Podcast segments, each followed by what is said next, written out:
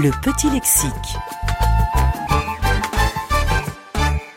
Le laser compte parmi les grandes innovations techniques du XXe siècle.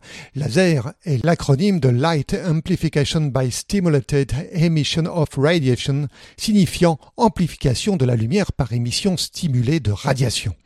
Son histoire commence dans les années 1950 quand deux scientifiques théoriciens américains, Charles Townes et Arthur Schleilow, réalisèrent un appareil dit d'amplification de micro-ondes par émission stimulée de radiation, encore appelé C'était la première fois qu'on amplifiait, à l'identique, un rayonnement électromagnétique.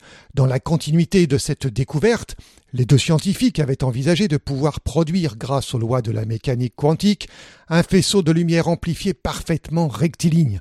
En 1958, ils jetèrent les bases théoriques du laser par amplification de lumière par émission stimulée de radiation. Mais ces études ne connurent pas de suite concrète. Un peu plus tard, le 16 mai 1960, le physicien américain Theodore Mayman apporta une contribution historique au laser dans la continuité de ses travaux. Au Hughes Research Laboratories de Malibu, en Californie, il réalisa une émission laser grâce à un cristal de rubis. Ce fut le premier prototype opérationnel. Cette découverte fascinante déclencha des recherches dans le monde entier. Six ans plus tard, en 1966, des lasers à colorant firent leur apparition. Cette avancée constitua une révolution pour la spectroscopie qui permet d'étudier les propriétés d'atomes ou de molécules à travers leur capacité à absorber des ondes électromagnétiques.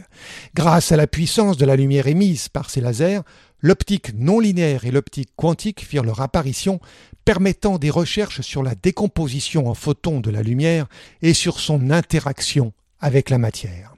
Les lasers évoluèrent rapidement. Ils s'étendirent au domaine de l'infrarouge, du spectre visible, de l'ultraviolet et des rayons X.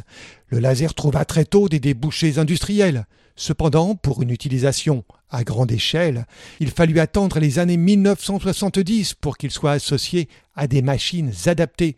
En France, les premières plateformes industrielles furent implantées dans les années 1980. À cette époque, le laser s'imposa comme un outil de production industrielle dans le micro-usinage.